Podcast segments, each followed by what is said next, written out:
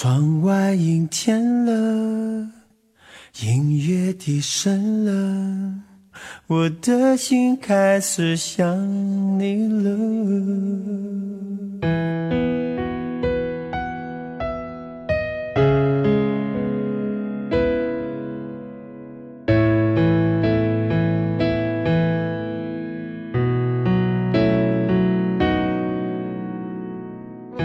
如果一个人是一个开始，两个人是不是结局？如果一段情是一个故事，那么两颗心会不会延续？有没有人让你甘心低到尘埃里？有没有人专注的陪着你，从一生走到一世？每周日晚，两个人一些事。为你讲述那些年我们的故事。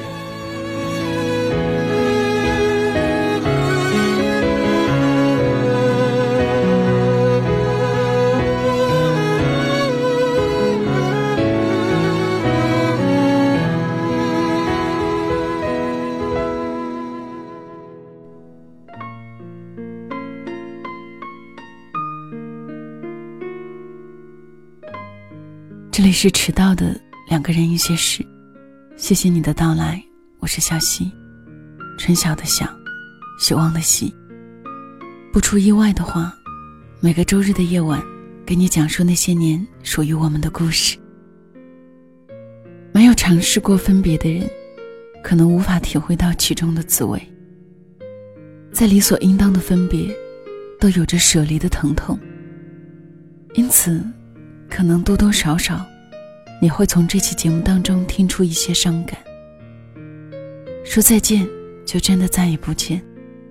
这篇文章收自小溪的新书《晚点遇见你，余生都是你》。写这篇文的时候，是在一个美丽的民宿里，窗前都是满眼苍绿，远方山峦叠起。写累了，一抬头就能看到所有植株。在阳光下熠熠生辉。离别总是伤感的，可是，我们终归还是要有希望。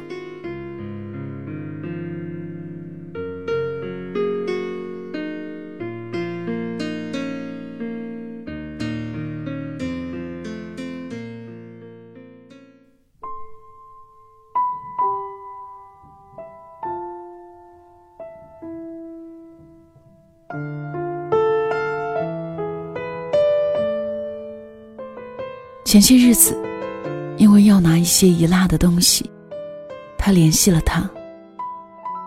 我还有一件东西落在房间了，如果方便的话，我过来取。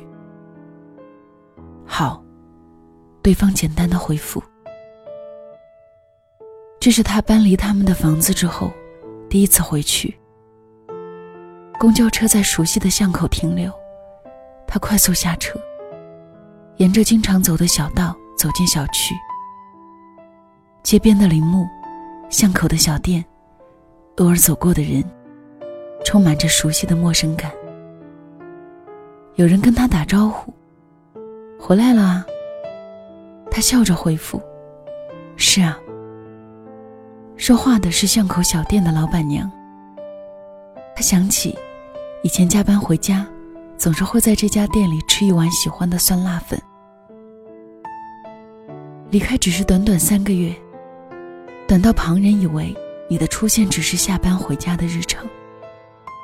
可是，他却有着物是人非的落寞感。脚步踏入小区门口，仿若触动了某个机关，他的内心一阵颤抖，眼泪不可抑制的掉下来。路边的一草一木，横七竖八塞满的车辆，和往昔并没有什么不同。通往单元口的小径，他熟悉的闭着眼睛都能走过。转角处，他常骑的摩托车已经落满灰尘，该是很长时间没有用过了吧？他想。他用指尖拂过座椅上的灰尘，留下深深的凹槽。他曾坐在后座，走过这个城市的大街小巷，可能是周末某个黄昏，沿着盘山小径看的一场日落；可能是某个下班时间，在他回家的一程归途。有泪水滴落在车座，和灰尘浑浊不清，变成模糊一团。他转身离开，上了楼，拿出钥匙。他略微抖动的双手，费了很大劲，才将门打开。房间很整洁，空无一人。他知道他不会在这里。他该是不想见到他的。他也很惶恐面对他时的尴尬。曾经朝夕相处的人，曾经习以为常的面孔，也会在分离之后，变得无以面对。离开时。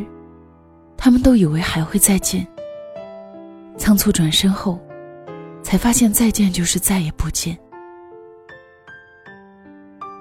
房间很暗，太阳西斜，在墙上映出点点斑驳。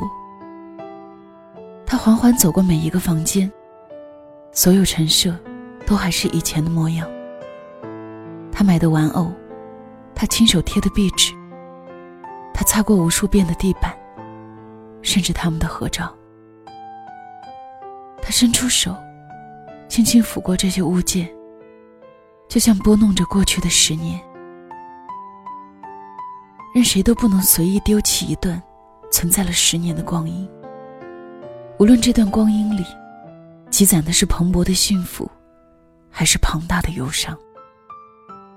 这些细碎的时光，就像巨大的车轮。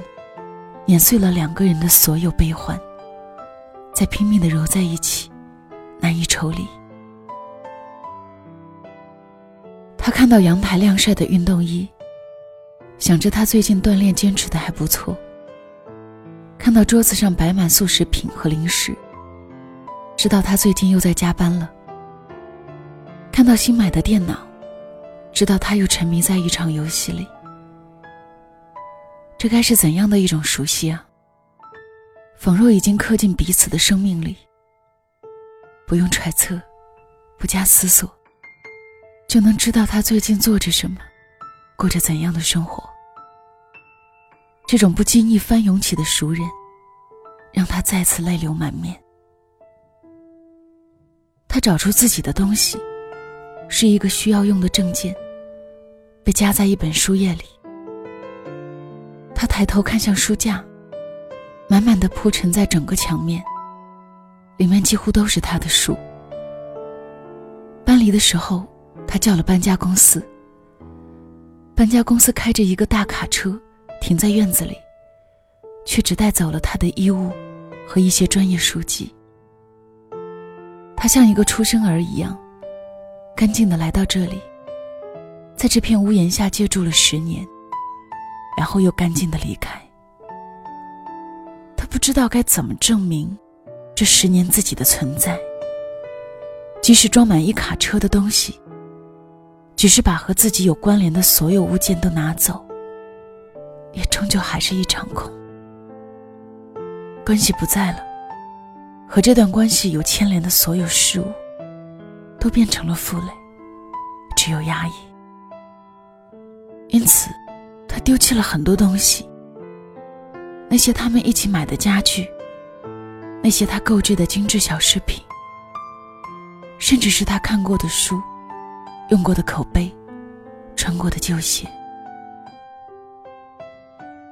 那天，男人出差回来，看到满屋狼藉，他把自己的必需品收纳在箱子里，堆放在门口。挽留他，希望他留下，希望给他们的情感一次机会。可是他离意已决。在狭小的书房，男人的伤心从眼眸里透出来，两颗晶莹的泪珠顺着脸颊滑落。这是他第二次见他落泪，第一次是在他姥爷离世的时候。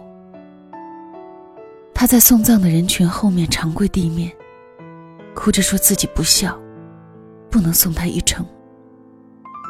那时候，他脚受伤无法走路。他是一个开朗而有内心承担的人，很多情绪都不轻易外露。他说：“我能抱抱你吗？”他沉默不语。他伸出手臂，将他揽在怀里。他的怀抱依然宽厚。他在他的肩膀上哭得像个孩子。他的心一阵绞痛。多么温暖的怀抱啊！男人有多久没有拥抱过她了？久到他已不再熟悉她的气息。他抬起手臂，又缓缓放下。他无法给他回报。他无法像过去一样，天真的认为，这个怀抱是属于他一个人的。男人哭着在他耳边说：“你好绝情啊！”绝情吗？他在心里问自己。他闭上眼睛，无泪。他们就这样分开了。走的那天，他们甚至没有一场正式的告别。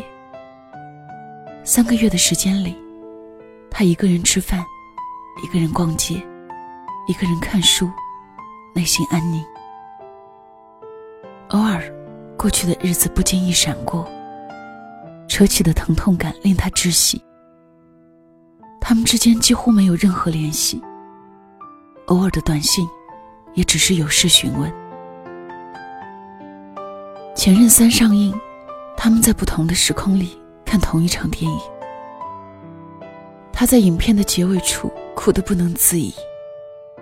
他们相处的十年，随着电影片段一帧帧回放。分手总是带着不可原谅的原因，堆积起巨大的情绪和冲动。当这些汹涌的情绪逐渐平复。你发现，过去的日子再厚重，过去的人再难以割舍，逝去的情感都无法再平复，选择的路也无法再回头。于是，两个人渐行渐远。或许，王子是对的，他们都在等，等一个人先说分手，那么。另一个人就可以理所当然的离开，只是，他们都是这样不肯表达的人。沉默，最终无疾而终。这该是最疼痛的一种分手吧？没有争吵，没有宣泄，情感在日复一日的过去和现在的纠缠里，逐渐淡去。疼痛和悲伤，也只有自己知晓。直至一切都不复存在。太阳西沉，房间越来越暗。他独自一个人坐在沙发上，看着眼前的事物逐渐变得模糊。他轻轻叹口气，起身，换鞋，出门。临出门的时候，他把钥匙放在门口的柜子上，轻轻拉上门。关门声在身后回绕，一扇门隔绝了两个世界。自此，终归是桥归桥，路归路。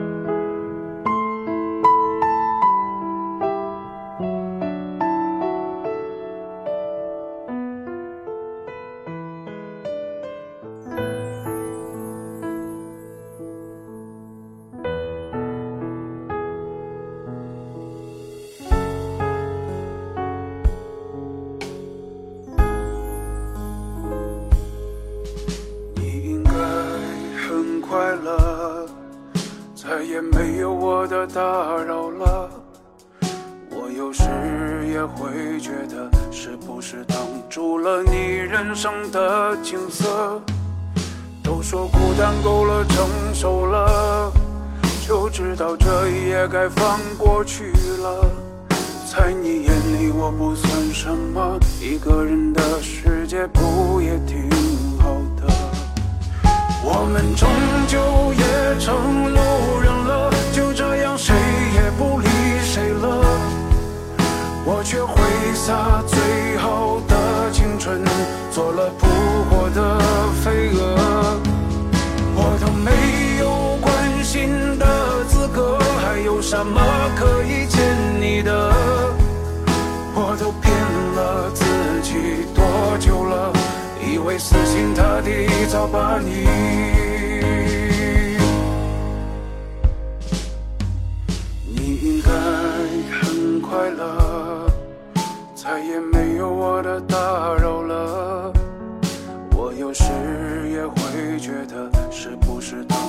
了你人生的景色？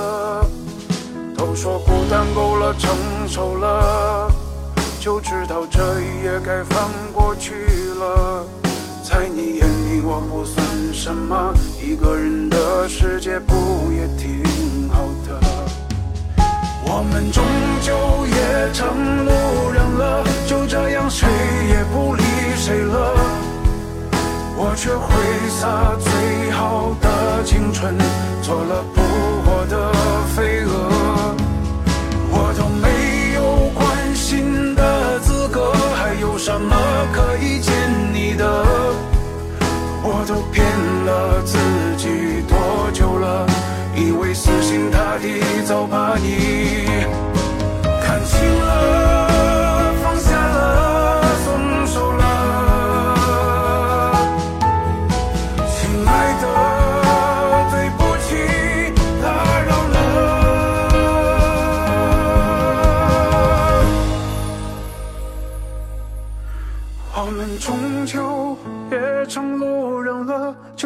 谁也不理谁了。我却挥洒最好的青春，做了扑火的飞